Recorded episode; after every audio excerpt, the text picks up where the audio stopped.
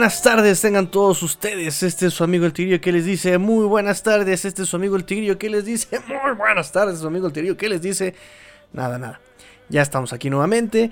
Regresamos, ya basta de vacaciones, basta de festejo, me recorrieron, perdón, me recogieron en los separos de la delegación Benito Juárez aquí en la Ciudad de México, no sé ni siquiera sé si es la delegación Benito Juárez donde está la Ángel de la Independencia, estaba yo ahí tirado como borracho, después de una fiesta con rompope, después de haber terminado eh, la temporada 10 ganados, 6 perdidos, estaba yo ahí súper contento, ahí me recogieron, ¿verdad?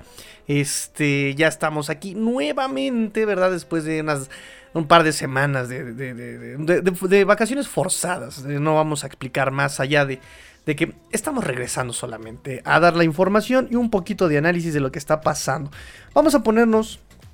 Vamos a ponernos eh, al día, un poco al día de lo que ha pasado en estos últimos momentos para todos los que son fieles seguidores de Tres y Fuera Dolphins y que no habían escuchado el programa y que se habían perdido las noticias. Bueno, aquí tengo un resumen de lo más importante que ha sucedido con los Dolphins últimamente. Vámonos.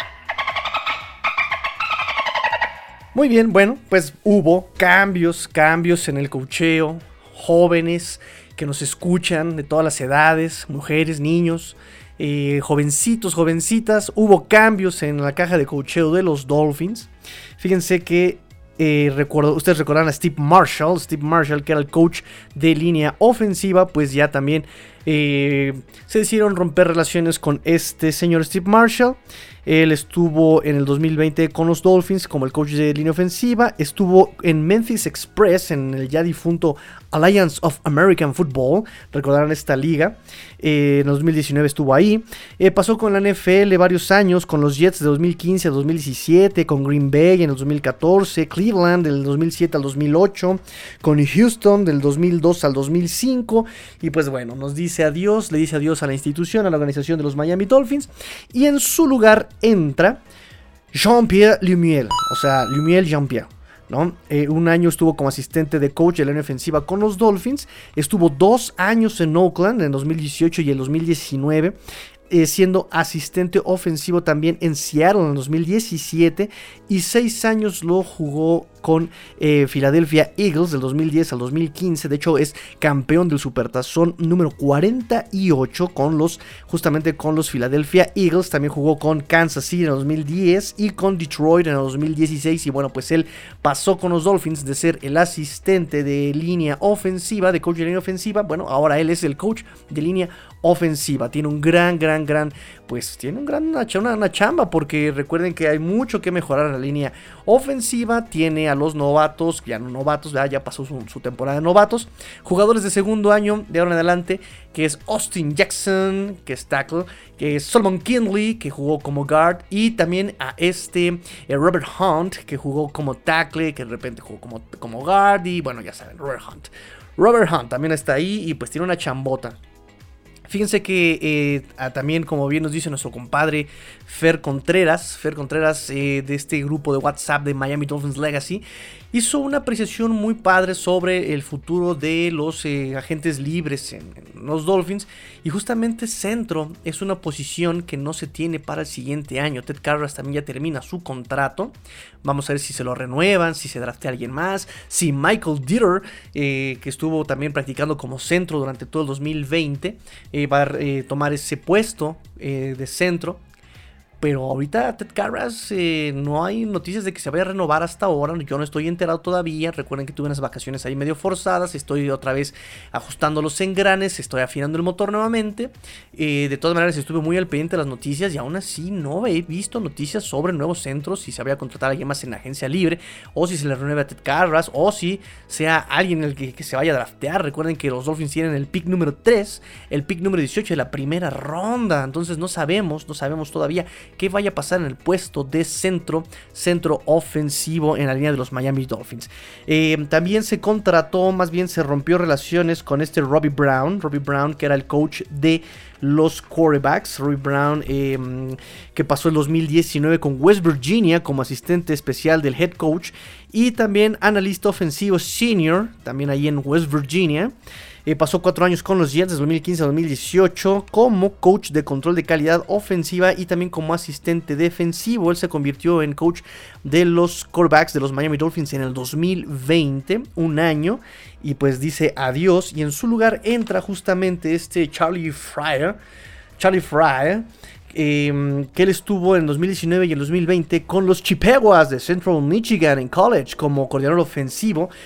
Es interesante, lideró la ofensiva de los Chippewas justamente a ser eh, la tercera mejor en la Mid-American Conference en cuanto a, en cuanto a yardas eh, por acarreo con 218.2 yardas por juego. También ha estado en la NFL este Charlie Fryer, eh, cinco temporadas en NFL, 2005 a 2007 en Cleveland, 2008 jugó con Seattle y en 2009 jugó con Oakland como quarterback. Se le recuerda más por su, por su pasado con Cleveland.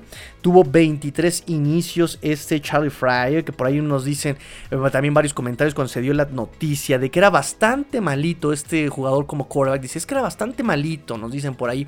Pero recuerden muchachos, recuerden, recuerden que eh, no importa que seas malito como jugador, a veces puedes ser bueno como, como, eh, como coach. También pasa al revés. Si eres bueno como jugador, no, eso no te garantiza que seas un buen coach, ¿saben?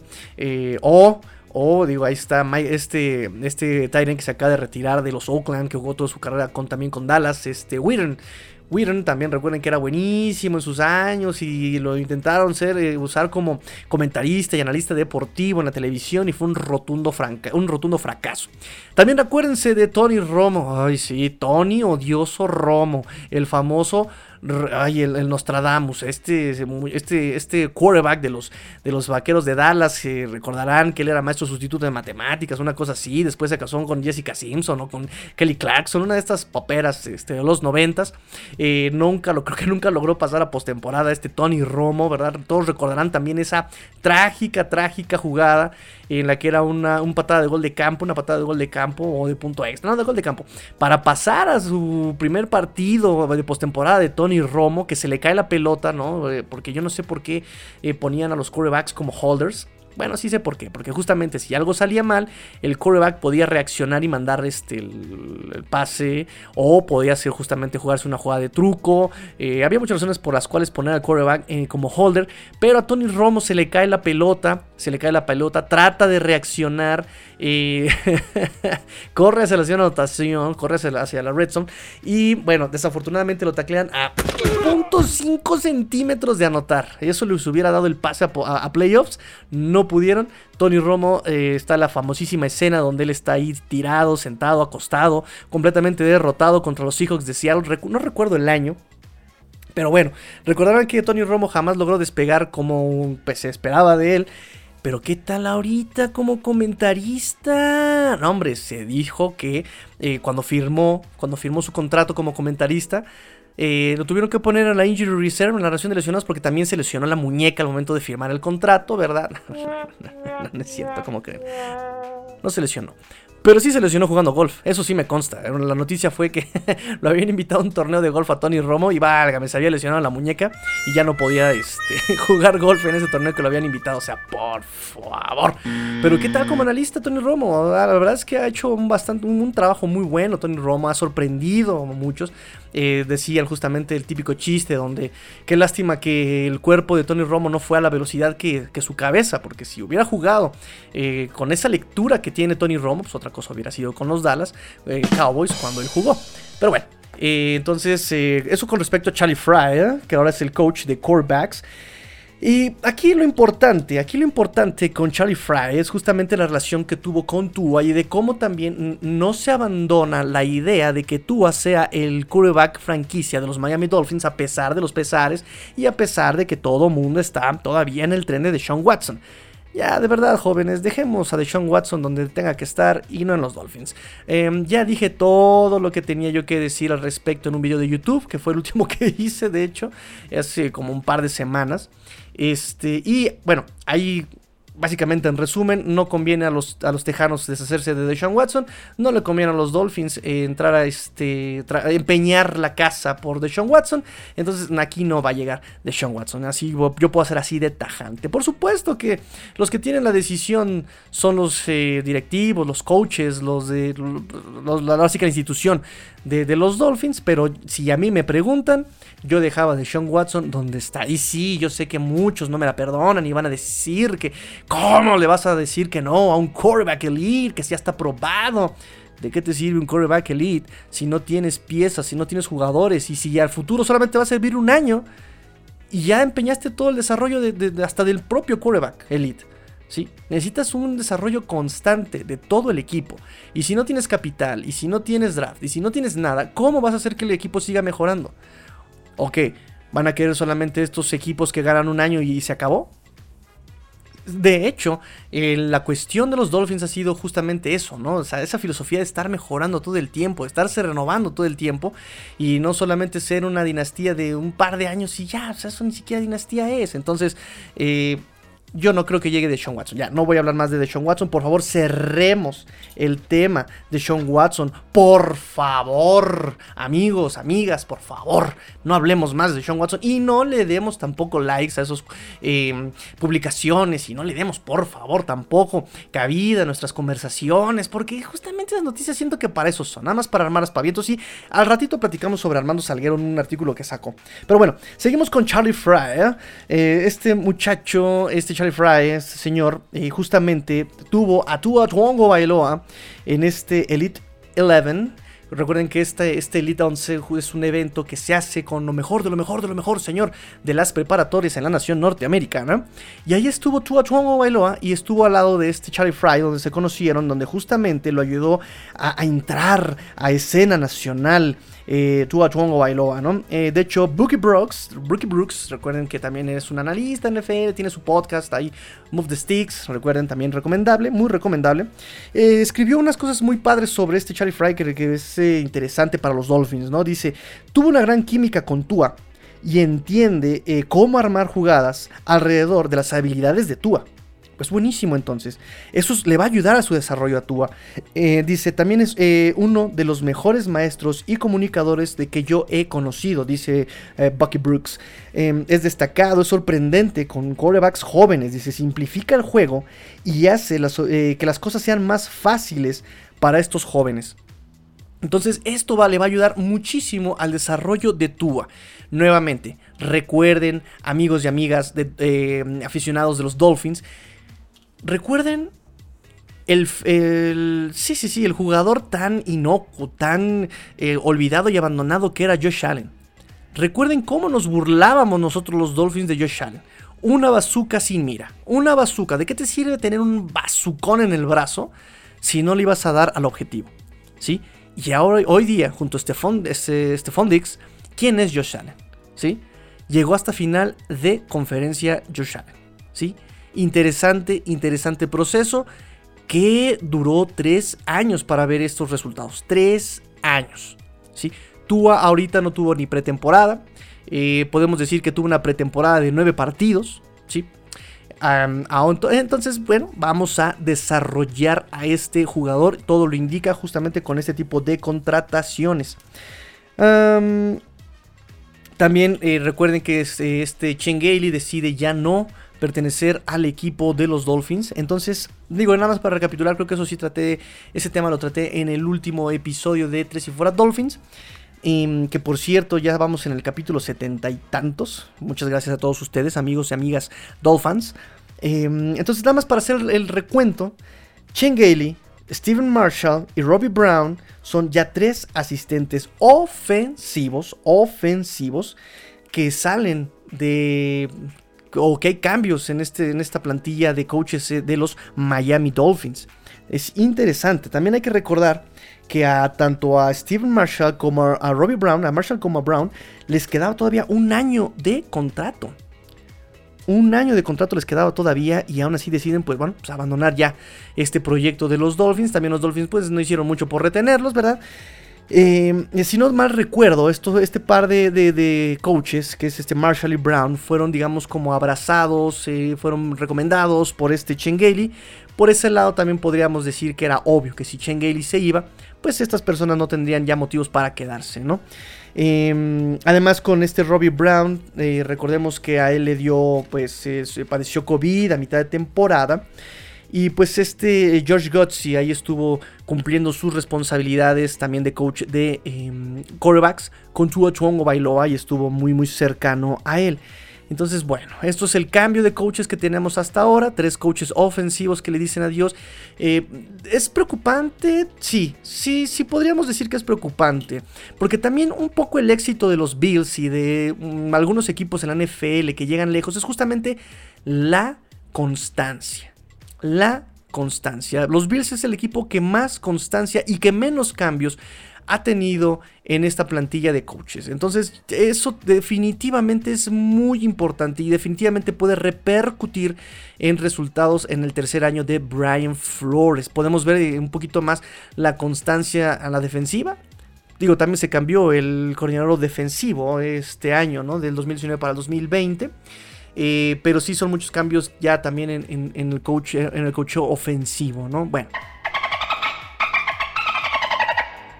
Jugadores.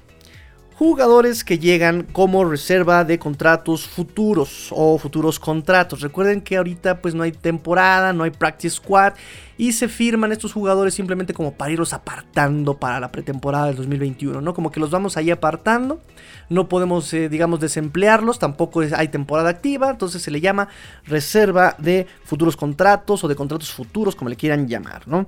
Eh, llega justamente Terrell Bonds, Terrell Bonds. Bond.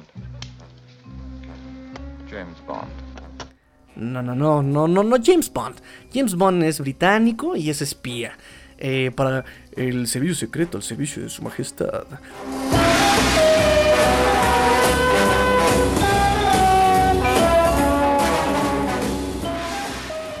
Eh, este Terrell Bonds más bien es eh, cornerback que pasó el 2020 con los Baltimore Ravens. Cuatro juegos, una titularidad con los Baltimore Ravens. En el 2019 eh, pasó completamente el año 2019 con los Baltimore Ravens también en el Practice Squad de los Ravens.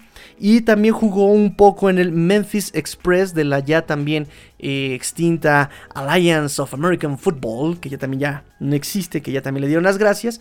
Y bueno, se nos trae, eh, Brian Flores y compañía traen a este cornerback Terrell Bonds. Y también el día de hoy, hoy febrero 3, se firma para la misma reserva a Cameron Tom. Cameron Tom que es un centro, centro ofensivo. Pasó cuatro temporadas con los Santos de Nueva Orleans del 2017 al 2020. Y justamente pasó el 2020 la mayor parte en el Practice Squad y fue elevado para el roster activo para solamente un juego con los Santos de Nueva Orleans. Eh, se perdió la temporada entera también estando en eh, Injury Reserve en el 2019. Tuvo una lesión grave, no le permitió estar en el 2019 más que en, en la reserva de lesionados. Jugó 11 juegos con una titularidad en el 2018. Y también estuvo en la mayor parte del tiempo en 2017 en el roster activo, pero no apareció en ningún juego. Él llega como undrafted free agent, ¿no? De, colegial, eh, justamente con los Santos de Nueva Orleans en mayo 8 del 2017. Viene de em, South Mississippi. ¿no? De ahí fue egresado en 2017, eh, undrafted, eh, undrafted, Free Agent con los Santos de Nueva Orleans 2017. ¿sí? Cameron Tom, centro. Justamente yo creo que ahí está la preocupación que comentábamos, que justamente muy amablemente este Fer Contreras nos hizo notar en este grupo de WhatsApp, que yo miren, lo apunté todo. y no, no, me estoy llevando su crédito, justamente le estoy dando su nombre, ¿verdad? Porque es un aporte muy, muy, muy importante. Muy importante. De hecho, quiero de una vez hacer la invitación y también quiero hacer la, em, sí, la invitación a que todo el mundo lea sus artículos que próximamente nos va a hacer el favor, nos va a ayudar a este espacio 3 y fuera Dolphins. Él va a estar escribiendo artículos para eh, 3 y fuera Dolphins. Este Fer Contreras tiene potencial, tiene, eh, está clavadísimo con los Dolphins, tiene estadísticas, tiene Excel Tiene, o sea, me encanta el trabajo de este, de este amigo nuestro y pues les, les invito a que lean sus artículos, ¿no? Vamos a empezar justamente hablando de nuestro siguiente tema, que son los dos coordinadores ofensivos. Uh. Muy bien, han pasado ya tres semanas desde la partida de Chingaling y ya también han pasado candidatos por el puesto, ¿verdad? Se entrevistó a Mike McDaniel, a Matt Canada, a Pep Hamilton, Tony Elliott. Y también se decía, ¿no? Ya decíamos desde la temporada pasada, ¿verdad? Que justamente podría haber quedado George Gutsy como coordinador ofensivo, que esos acercamientos con Tua en la banca eran muy sospechosos, ¿no? Como que, mm, ¿por qué está tan involucrado George Gutsy si es el coach de Titans? ¿Por qué está tan involucrado con los quarterbacks? ¿Y por qué en particular con Tua Tuongo Bailoa, ¿no? Y bueno, pues no estábamos tan errados. Aquí se nos suma también un nombre que es Eric Starsville, el coach de running backs de los Miami Dolphins. Entonces estaban estas seis opciones que se había revelado, estas seis opciones y bueno, descartaron a todos y quedaron. Mm, Brian Flores dijo: mm, eh, George Gutsy o Eric Starsville. George Gutsy o Eric Starsville. Hmm, qué difícil situación, uno u otro. Ah, ¿qué más da? ¿Por qué no tener a los dos? Y efectivamente ahora tenemos a estos dos coordinadores ¿Coordinadores? más bien sería co-coordinadores ofensivos, ¿no? Eh, de hecho, cada uno mandó jugadas en cada mitad en el Senior Bowl, que eh, este, el equipo de los Dolphins tuvieron la oportunidad de coachar un equipo y las Panteras de Carolina tuvieron la oportunidad de coachar al equipo contrario. Em, cada uno de estos dos personajes de Guts y Stasville eh, coachó, eh, mandó las jugadas en cada una de las mitades de este partido importante de colegial. Y es, digamos, la primera vez en los Dolphins que haya este tipo de coordinadores, más bien co-coordinadores ofensivos, pero eh, un poquito engañoso, porque es una cuestión, como bien lo dicen, eh, como de semántica. ¿sí? Porque, por ejemplo, en el 89-91, entre esos dos años, eh, el coordinador de juego terrestre era eh, John Sandusky y el coordinador de juego aéreo era Gary, Gary Stevens. Entonces era casi como tener dos coordinadores ofensivos.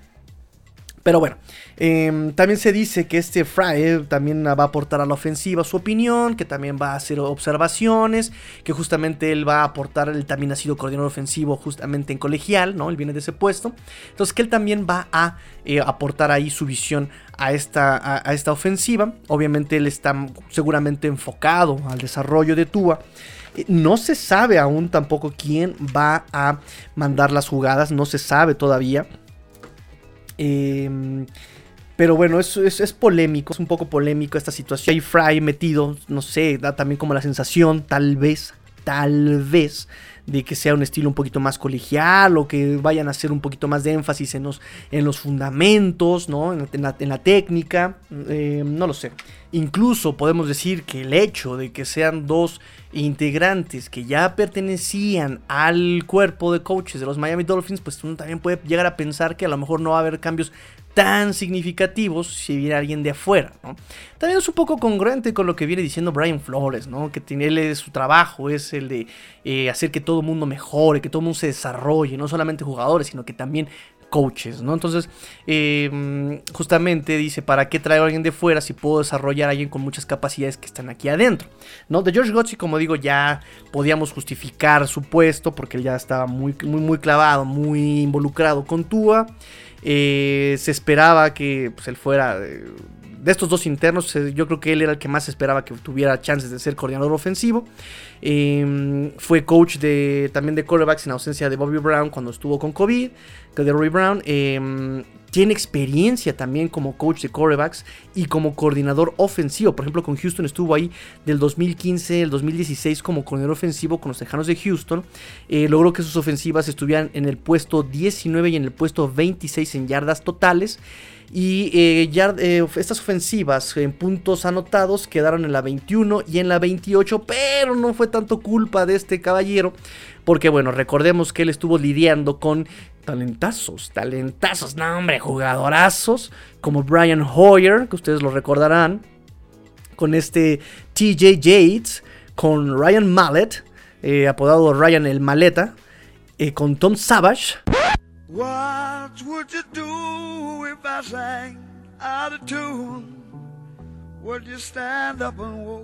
No, no, no, no es nada de Fred Savage, no, no, no. Estoy hablando de Tom Savage y también de este conocidísimo nombre, Brock Osweiler, que el año pasado, principios del año pasado, había anunciado ya oficialmente su retiro. Who cares? Neta, who cares? ¿A quién le importaba realmente el regreso de, Brock Osweiler? Me cae bien un muchacho, pero sí le faltó muchísimo punch a este Brock Osweiler.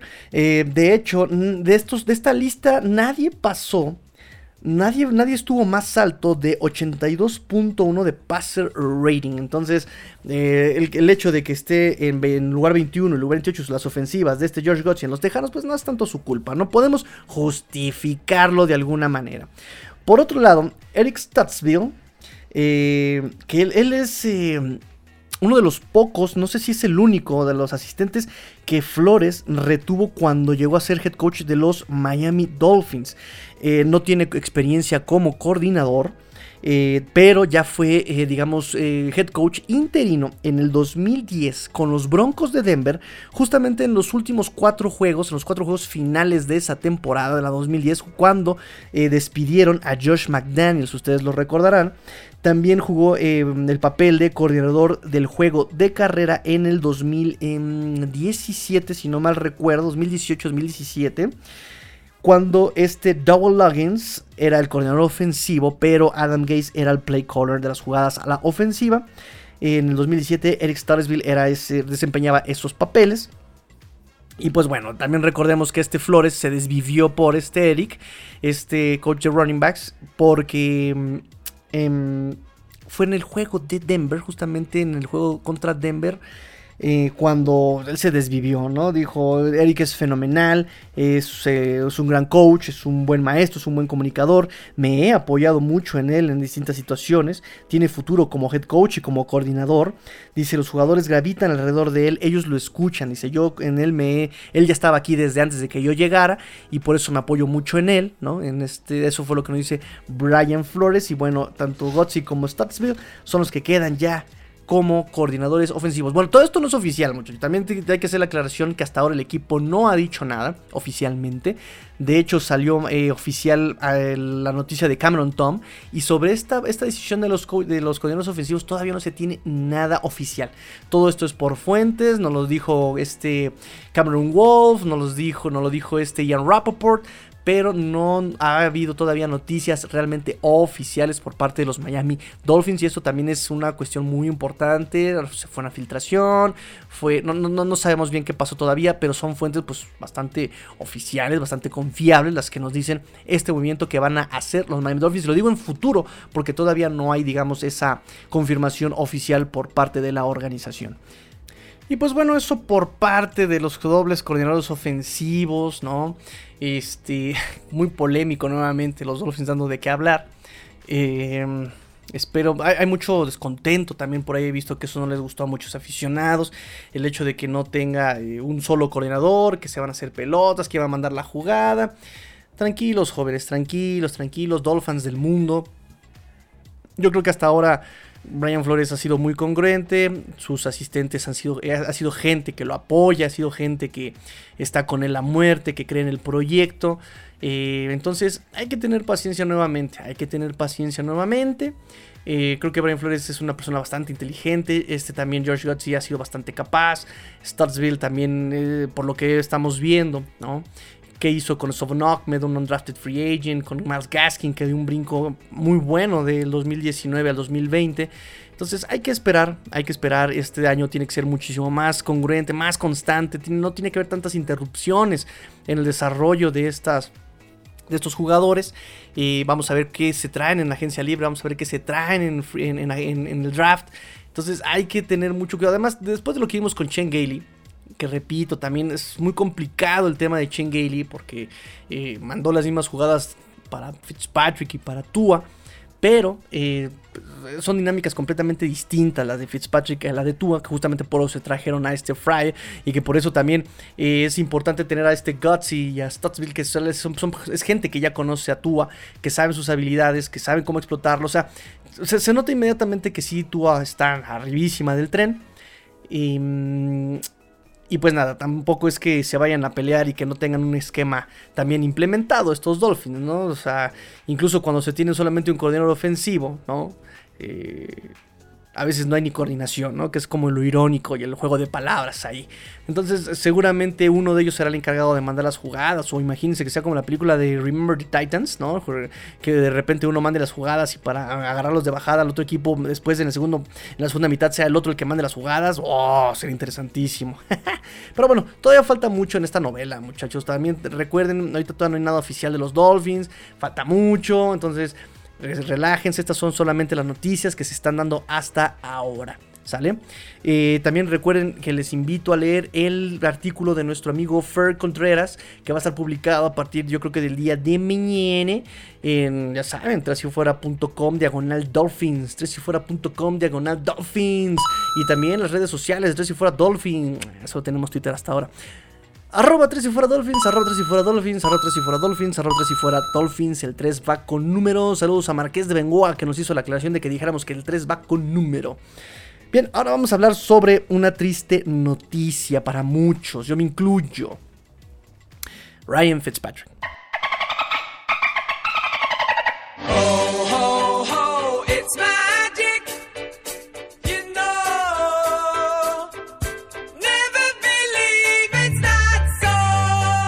Ryan Fitzpatrick hace una semana, semana y media, tal vez dos, salió de la lista de COVID. Recuerden que él no pudo participar en el juego contra los Bills en la semana 17 de la temporada 2020 porque entró a la lista de COVID. Y pues bueno, él participó en el programa de Pat McAfee Show. Eh, recuerden que él tiene 38 años, ya lleva dos años con los Dolphins. Eh, su contrato ya va a expirar y él dice que quiere seguir jugando.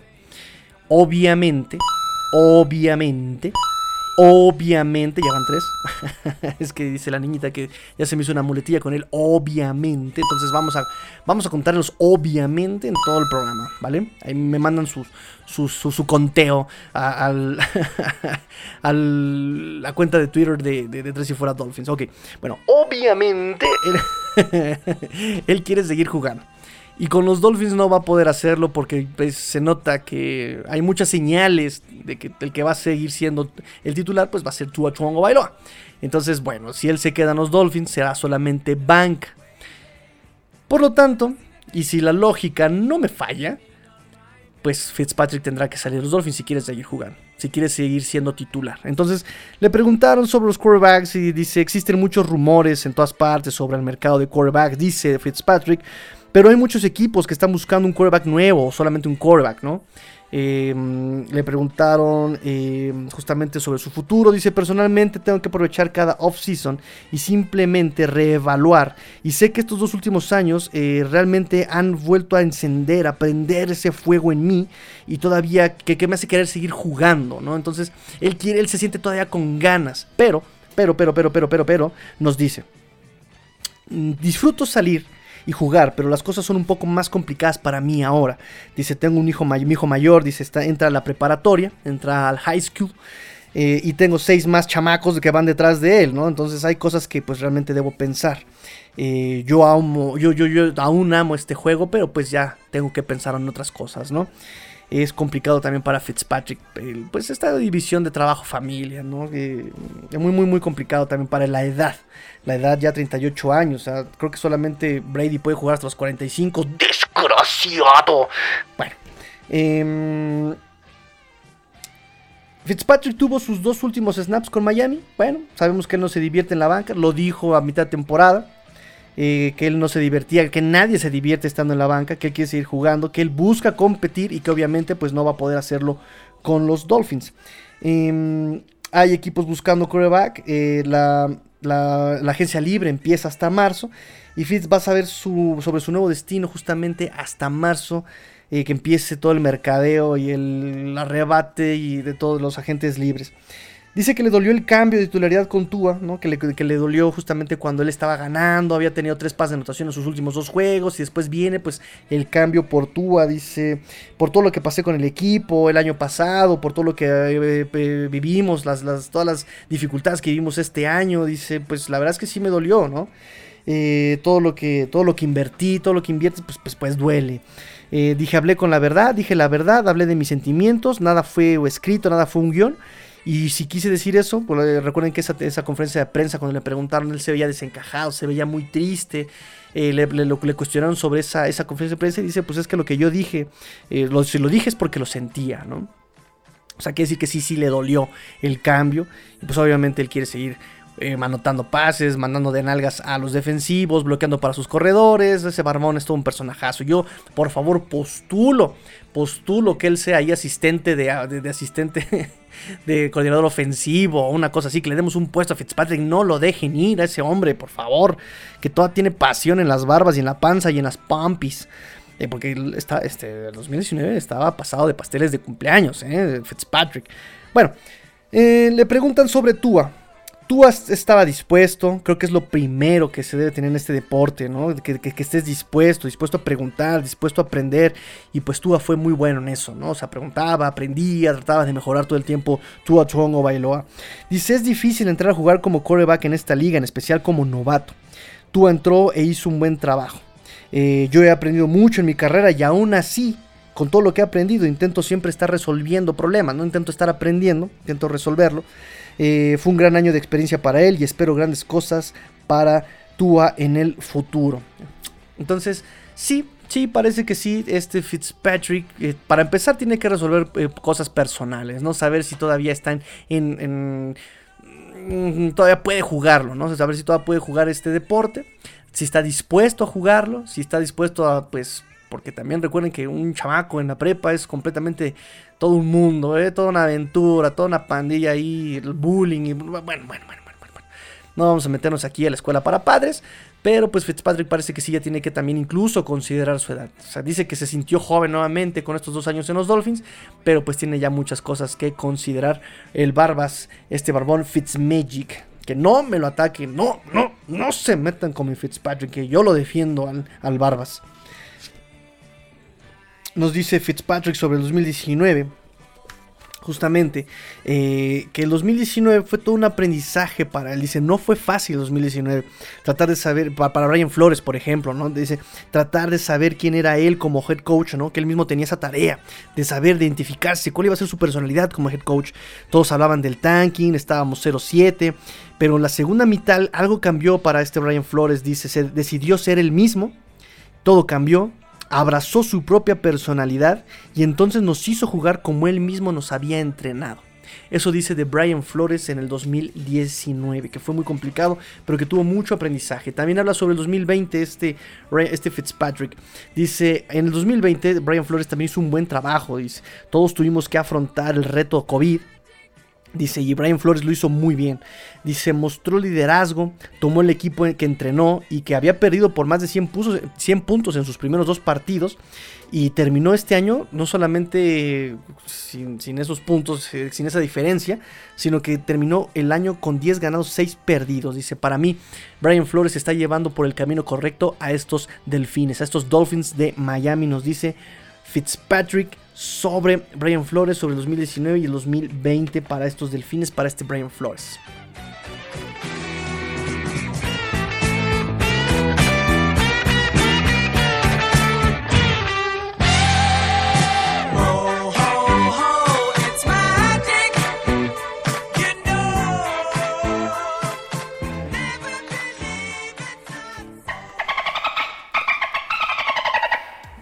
Y hablando un poco, Fitzpatrick nos hablaba sobre Tua, hablando sobre Tua. Fíjense que Adam Salguero escribió por ahí un artículo en el que dice que se necesita un quarterback elite, que Watson es lo que necesitan los Dolphins, que Miami debe pensar a futuro. Fíjense nada más que Miami debe pensar a futuro. Ok. Eh, que Tua no ha demostrado ser ese quarterback elite que por el cual lo draftearon. Eh, hace comparaciones Tua versus Herbert otra vez. Eh, y obviamente pues nos dice que sí, que los Dolphins serían tontos si no toman a, a Deshaun, Deshaun Watson. Eh, digo, sabía que les decía yo que no podíamos seguir con el tema de Sean Watson, pero se me hace importante mencionar que ya hasta Dan Salguero está en ese tren, ¿no? Que siempre ha estado también ese tren, igual Omar Kelly, Omar, igual este otro muchacho que, aparece en su programa. Eh, hay cosas que, yo no entiendo de estos especialistas, de estos analistas que viven el proceso de los Dolphins eh, desde más adentro que nosotros, ¿no? hay cosas muy lógicas que no se pueden ocultar y que no, no es tan difícil deducir, ¿no? Pero no puedes endeudar, justamente si piensas a futuro, como él dice, ¿no? Que dice, hay gente que ahorita Miami está eh, con pasitos de bebé, dice él, ¿no? Que está aprendiendo, lleva dos años, ya va para el tercero y sigue aprendiendo. Mientras que hay equipos que ya están preparándose para el supertazón. Miami debe tener un coreback que lo lleve, porque si no tienes un coreback elite vas a, vas a batallar muchísimo. Estoy de acuerdo, estoy de acuerdo. Pero justamente también Miami está rompiendo ciertos paradigmas y es ese uno de esos. No, no vas a construir un equipo para un quarterback estás construyendo un quarterback para el equipo, que eso es bien distinto.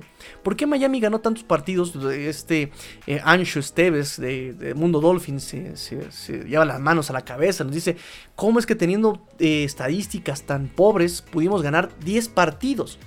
Porque no solamente está jugando la ofensiva, porque tienes un equipo íntegro, un, equipo integral, un equipo que juega todo, no solamente equipos especiales. El head coach ha puesto énfasis justamente en esos detalles que muchos dan por hecho, que muchos dan por, pues sí, que ya, ya se dieron las cosas y que ya no reparan esos detalles, ¿no?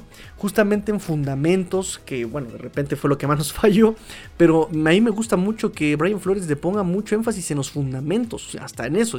Podrás ser veterano, podrás llevar 20 años aquí en la NFL, pero te voy a enseñar a taclear otra vez. Sí, eso, eso a mí me gusta mucho de Brian Flores, que hasta eso sí eh, ha fallado un poco la manera en que eso se ha llevado, porque ha fallado, hay veces que falla muchísimo la técnica individual, que falla muchísimo técnica que ya debes eh, eh, dominar para un jugador profesional. Pero también me gusta justamente eso de, venir a romper paradigmas. Dos coaches, perdón, dos coordinadores ofensivos. Eso también está buenísimo, ¿no? ver cómo funciona. Ser valiente y ver cómo funciona en pro del equipo, ¿no? En ese aspecto, pues también lo que han hecho con Tua, ¿no? escoger un coreback, tenerle fe, tenerle confianza y cuidarlo. Eso a mí me gusta muchísimo cómo están cuidando a Tua. Él pone las estadísticas que ya han mencionado y que ya hemos escuchado y que ya hemos eh, leído tantas veces de cómo Herbert es buenísimo. Pero son proyectos bien distintos. Son rosters bien distintos y son indicaciones bien distintas. A Herbert lo golpearon. A Herbert lo golpearon mucho. ¿Sí?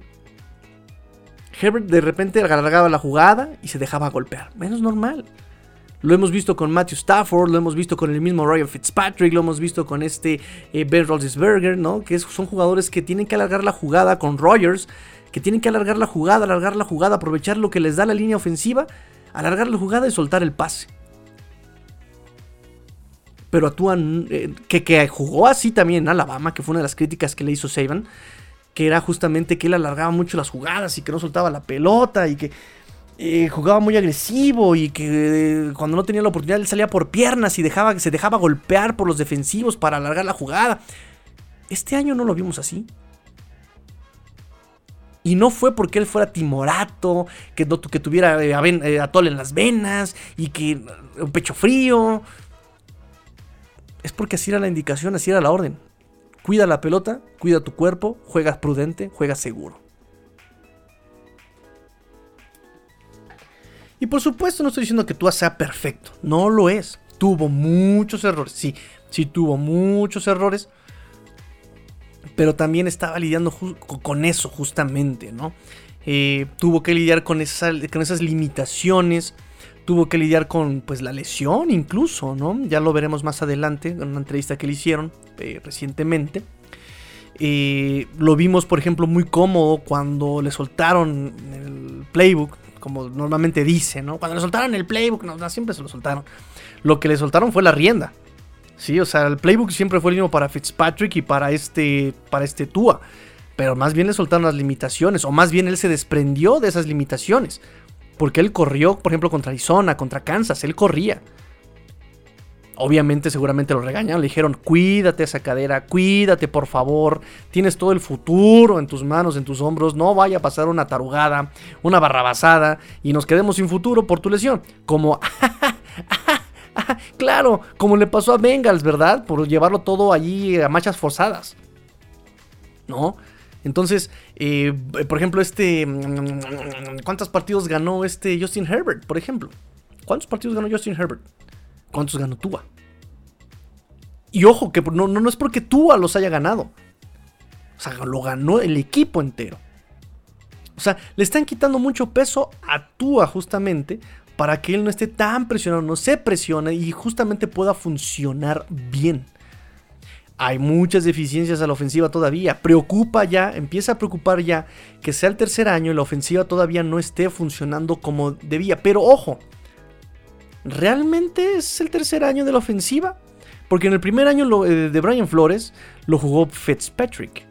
El segundo año de Flores no hubo pretemporada y tuvo que jugar, digamos, la primera parte Fitzpatrick y ya después aventaron a Tua nuevamente por toda la cuestión polémica de que si la cadera, de que si no sé qué, de que si estaba listo, de que no hubo pretemporada, de que no sé qué. Eso se le suma que no tenía jugadores. ¿Cuántos drops tuvo? ¿Cuántos drops, cuántas veces le tiraron la pelota los receptores de Miami a Tua en pases largos? Y repito, ¿cuánto limitaron a Tua? En Alabama se dejaba golpear por el defensivo hasta que él pudiera encontrar el receptor y escapaba como Russell Wilson. Wilson. escapaba como Russell Wilson así eh, buscando alargar la jugada y, se, lo golpeaban y él seguía jugando y aquí ni siquiera Tua se dejaba golpear, se dejaba tocar siquiera. Venía el defensivo, picaba la pelota. Venía el defensivo, volaba la pelota. Justamente por indicaciones, porque eso no fue, eso, no fue un secreto, eso lo sabíamos todos. Que el coach le decía, no dejes que te peguen. Casi casi sigues en rehabilitación. Pero necesitas ya estar aprendiendo. Entonces, hay muchas señales de que Tua va a ser el coreback. Lo ratificó Chris Greer y Brian Flores en las últimas conferencias de prensa que tuvo Miami oficiales de la temporada.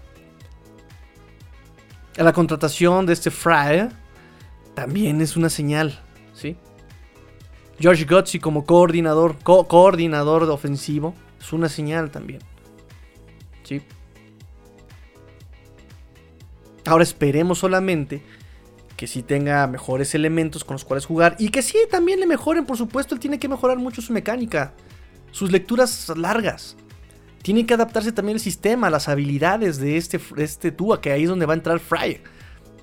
Se supone, como dice eh, Bucky Brooks, ¿no? que él es eh, buenísimo aprovechando las habilidades de sus jugadores y haciendo las cosas más sencillas para ellos. Y... Entonces, todo eso apunta a que van a tratar de que Tua mejore. Repito, repito. Josh Allen tardó tres años en ser lo que es hoy. Tres años. Y ojo que era un coreback que nadie daba ni un quinto. Nadie daba nada por Josh Allen. Entonces, paciencia con Tua y no se vuelvan locos. No empeñen la casa por un coreback. Que está probado, sí, ¿cuánto te va a durar? ¿Vas a pensar a futuro realmente? No, no eches todo el futuro por la borda entonces. Así de sencillo. Así lo pongo yo. Así se lo digo yo, hermano Zaguero. Armando, ¿qué pasó? ¿Cómo está la familia? Bien, todo, ah, perfecto, qué bueno. Oye, no me gustó tu artículo. ¿Qué pasó, carnal? ¿Qué pasó, carnal? No, vente, echamos unas chelas, echamos unas chelas, platicamos. Órale, va. Ok, paps, ok, paps. Platicamos, güey. Sí, perfecto. Encantado, rey, encantado, rey, güey, va. Y ya que estamos hablando de Tua y no de Deshaun Watson. Y vamos a hablar también de una entrevista que le hicieron Paul Beach y justamente también la NFL, el portal de NFL y nos hicieron favor de transcribir esa entrevista. Y aquí también se las voy a narrar yo mismo, personalmente, con mi traducción de mi puño y letra y mi eh, sapiencia bilingüe, que, también está en desarrollo, como Brian Flores bien nos dice, hay que estar eh, mejorando cada día, ¿verdad? Entonces, bueno, Tua, este, este episodio se llamará Tua en Shine Sports, Mad Dog Sports Radio. Ay, Con Dolphin. Ay, qué genial. Eh, ok, le preguntan a Tua sobre la temporada, qué pasó, sobre cómo se siente, sobre muchas cosas. Eh, Tua, y cito, y voy a estar traduciendo así rápidamente.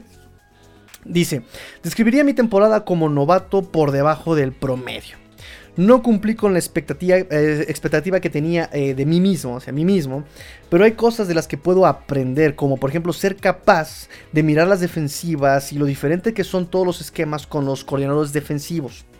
Todos ejecutan todo, todo, muchas cosas. Eh, espero que teniendo off-season pueda compartimentar todo y tener un mejor año. Optimistamente nos dice Tua Tuong o Bailoa. También le preguntaron sobre el rumor de Deshaun Watson de Sean Watson sobre su llegada. Eh, Tua, recuerden que son jugadores y recuerden que los jugadores y los coaches siempre van a decir lo que queremos escuchar también. Ojo también con eso. ¿eh? Ojo también con eso.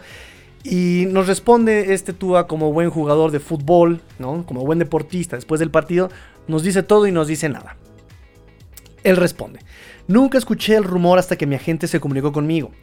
No soy de los que escuchan radio o ven ESPN, dice, veo TV eh, solamente los juegos los domingos, ¿no? Un juego el domingo tal vez. Eh, solo me enteré de eso por, porque me llamó mi agente. Eh, eso es algo que está fuera de mi control, que es algo que yo no controlo. Mm, eso realmente pues depende de la decisión de la organización, de lo que los delfines, los Miami Dolphins decidan yo tengo que controlar, tengo que hacerme cargo de lo que yo puedo controlar. O sea, yo, yo, yo controlo lo que solamente yo puedo controlar, básicamente, y va a la redundancia. Eh, dice, eso es trabajar duro y ser capaz de deprobarme el siguiente año, de demostrarme a mí mismo lo que valgo el siguiente año. Nos dice tú, obviamente, pues muy diplomático, ¿verdad? Muy demagogo. Le preguntaron sobre si Flores y los Dolphins creen que él es el quarterback franquicia de los Dolphins él responde, dice, pues en mi mente, en mi corazón, eso, eso, eso quisiera pensar, ¿no? Eh, esperar de esperanza, ¿no? Esperar de quedarme a sentar esperando, ¿no? Hope, esperar de esperanza. Eh, pero para mí y por la forma en que se dieron las cosas, pues la verdad es que tengo que mejorar y probar que puedo ser mejor. Y porque quiero hacer las cosas, pues obviamente, pues mejor, dice Tua. Lo dice un poco triste. Eh, mi trabajo es ayudar a mi equipo a ganar. Conmigo perdimos algunos partidos, ¿no? Entonces debo convertir justamente esas derrotas en victorias, ¿no? Justamente cumplir con mi trabajo, que es hacer que ganen partidos, no que pierdan partidos. Em, le preguntaron sobre su mayor desafío en este año, justamente en este paso de la NFL a colegial, al revés, de colegial a NFL más bien. Este, y él responde que más bien su mayor desafío fue la parte mental. Dice, en Alabama, en Alabama solamente mandaba yo las jugadas y listo. Dice, acá en Miami tengo que mandar las rutas, la, ruta por cada receptor, ¿eh? o sea, a ver, tú haces tal ruta, tú haces tal ruta, tú haces tal ruta, el esquema de bloqueo para la línea ofensiva, la formación para la ofensiva, eh, a dónde va cada quien, en qué momento, o sea, todo eso tenía que ser yo con los Dolphins, ¿no? Bien nos dice nuestro amigo Hugo Manero, que pues eso es justamente parte del desarrollo, parte del aprendizaje, que justamente son ejercicios que se hacen para que el quarterback esté completamente consciente de lo que tiene que hacer el equipo, porque eso sí, como bien decía mi coach de El coreback es el jugador que tiene que saber, digo, si de por sí todos tienen que saber qué hace cada quien en el equipo para funcionar bien. Eh, el coreback es el que tiene que sabérselo a la perfección porque de alguna manera es el que él, él va a administrar todo. Él es el que administra las rutas, él es el que administra los bloqueos, él es el que administra la pelota, él sabe si se la deja al corredor, si se la saca, si la, si, si se la, si la corre el mismo, si la corre personal, si la manda al receptor. Entonces, eh, es por eso es muy importante la pieza de quarterback en estos, en estos equipos ya de profesionales. A veces por eso dicen que, por ejemplo, con San Francisco, ¿no? Que, ay, es que la ofensiva de San Francisco la puede correr cualquier quarterback. Pues ya vimos que no, porque Garópolo no pudo, ¿sí? Eh, sí se veía mejor, pero bueno, eh, Garópolo se ve mejor junto a Mullins y contra CJ Beathard, por supuesto. Entonces, eh, Tua tiene que justamente en ese ejercicio de preparación para lo que se viene en el futuro de este Tua Tagovailoa y de los Dolphins, ¿no? O sea, el que esté completamente em, involucrado en la ofensiva, el quarterback. Eh, dice el proceso pre-snap y post-snap, eh, antes de la jugada, después de la jugada, dice, debo procesar todo más rápido. Y, procesar también lo que está haciendo no solamente de este lado de la pelota, sino del otro lado de la pelota. Las defensivas, los movimientos, los disparos, ¿no? Todo eso que se da justamente antes de la jugada y después de la jugada de un lado de la pelota y de otro lado de la pelota, nos dice Tua Tuongo Bailoa. Em, le preguntaron, obviamente, otra vez, Cuéntele, cuéntele, cuéntele con los obviamente. Eh, obviamente también le preguntaron sobre su ex compañero de equipo en Alabama, sobre Devonta Smith, y le preguntaron si pues, han platicado, si le gustaría que estuviera su cuate, su compa, su camarada, su buddy acá en los Dolphins. Em, él responde, sin duda ayudaría al equipo a ganar por sus cualidades, por sus eh, características, por sus habilidades, eh, por la química incluso que yo ya tengo con él, que generamos en Alabama, por la química, por cómo lo lo, encuentro, por cómo sé buscarlo y cómo él sabe encontrarme, pues eh, por esa química que ya tenemos, claro que ayudaría mucho a, que ganáramos este, aquí en Miami. Hemos conversado un par de ocasiones y por los dos coincidimos en que sería awesome, sería genial, sería padrísimo, sería padriuri, sería... Uh. Sobre su salud le preguntaron también a tú. ¿Cómo te sientes? ¿Cómo va la lesión? ¿Qué puedes decirnos de esa lesión de, de cadera que tuviste tan grave en el año pasado? Dice, el año pasado pues fue completamente en rehabilitación, lo pasé rehabilitándome, nos dice Tua. Este año mi salud ha mejorado. Y no es que me sienta bien y que ya lo de hecho como que, ah, ya estoy sano, ¿no? Eh, dice, es un proceso eh, continuo para mí, es un proceso que tengo que seguir eh, haciendo, el, mejorar de salud. O sea, imagínense, ¿no? O sea, eso también es bien importante lo que acaba de decir aquí Tua, ¿no? O sea, él, él no se siente todavía sano tal vez, le sigue doliendo quizá, tiene la lesión psicológica posiblemente. Y eso, por ejemplo, sí ya es de preocuparse si, es, si va por ese lado. Porque si es así, pues nunca va a volver a ser el que fue en Alabama. Es, es, muy complicado. Si de por sí su lesión eh, médicamente fue milagrosa su recuperación, ¿no? o sea, se, se, dijo que fue milagrosa su recuperación, se recuperó muy rápido y que sanó muy rápido y que caminó muy rápido y que le echó muchas ganas y que, o sea, Solamente dos personas se han curado de esa manera tan fácil y tan rápida en la historia de la humanidad. Una fue Batman en cuando Bane le rompe la cadera y la otra fue Miguel Díaz en la serie de Cobra Kai. Ups, spoilers. Lo siento, lo siento, lo siento, lo siento, lo siento, lo siento. Pero bueno, ya se los dije. Miguel Díaz en Cobra Kai. Véanla, por favor. Eh, entonces, eh, Tua, pues al parecer sigue lidiando con la lesión, tal vez. O tal vez se refiere a que es un proceso continuo en el que debe seguirse preparando y que no debe decir, ya estoy sano, sino que todavía tiene que seguirse preparando físicamente. Esas son las palabras de Tua. ¿Sí? Y ya se nos está acabando el tiempo. Bueno, de por sí se nos había acabado hace 15 minutos, pero sigo yo de necio, necio, que sean de una hora los programas. Em, le preguntó en tono de broma. Broma, no tan broma, o sea, broma mala onda. Le pregunta el locutor, dice, ¿me compro el jersey o me espero hasta agosto para ver si vas a ser tú el quarterback titular? Eso también es una pregunta muy mala onda, pero tú responde. Honestamente no estoy seguro. Hay cosas que no puedo controlar. Y lo que puedo controlar es seguir trabajando duro. Eso le responde Tua. Y pues con eso nos quedamos. ¿Cómo interpretamos estas palabras? Los hechos de los Dolphins es, no voy a, em, o sea, no voy a empeñar el futuro por un quarterback. Ya probado que no sé cuántos años me vaya a durar. Aquí tengo en Tua un quarterback barato, que puede ser talentoso, que hizo cosas muy importantes en el 2020. A pesar de las limitaciones, a pesar de las armas, a pesar de su novatez. Pases eh, muy precisos, esos pases rápidos de 2.5 segundos máximo fueron letales con Tua. Indefendibles. Muy precisos. Hay muchas cosas que tiene que mejorar muchísimo. La mecánica de lectura, sobre todo. ¿no?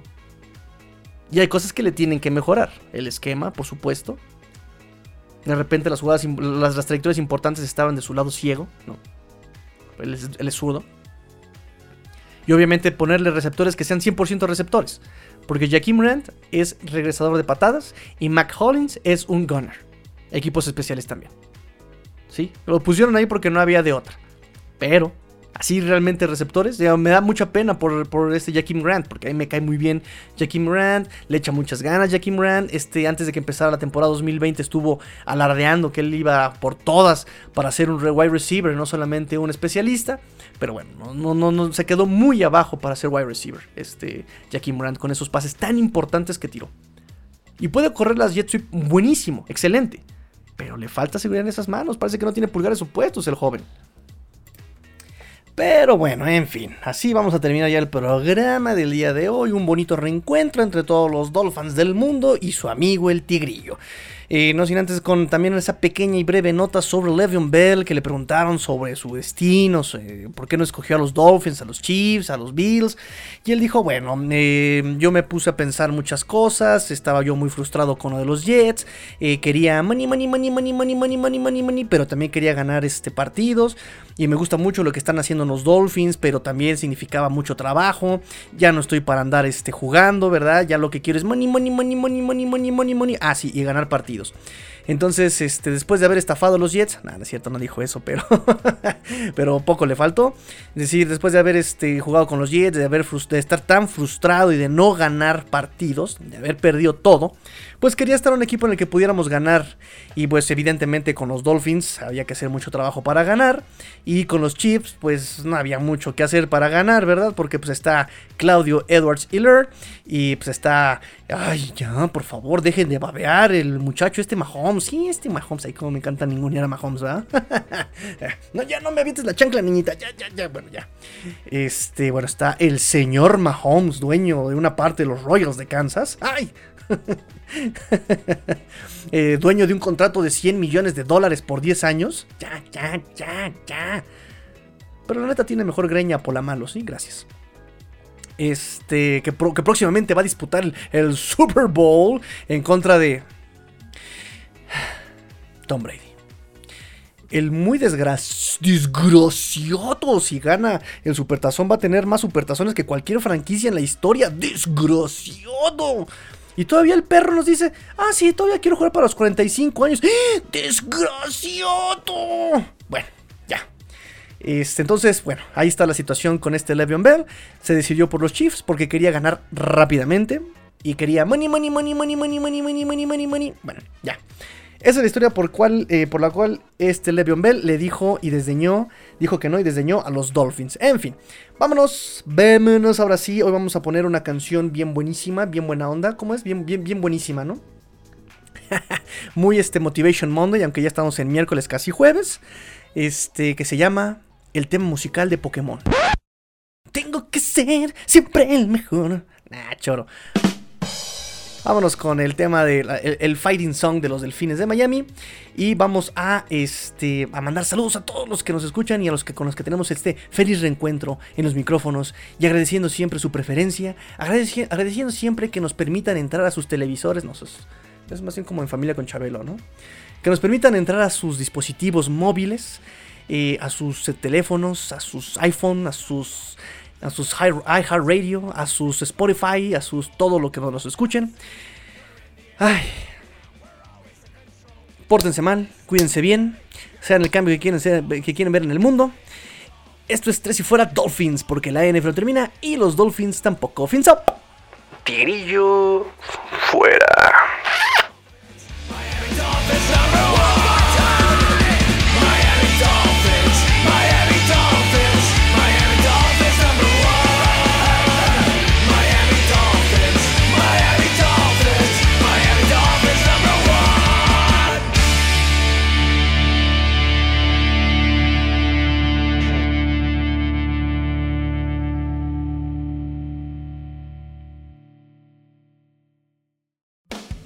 Hola, soy Rudy Jacinto, creador de Tres y Fuera. Si te gustó el programa de hoy, suscríbete a este y otros podcasts de la familia Tres y Fuera. Tres y Fuera NFL, Tres y Fuera Fútbol, Tres y Fuera de tu equipo favorito y claro, el canal de Tres y Fuera YouTube con videos todos los días. Porque si tu equipo existe, Tres y Fuera lo cubre.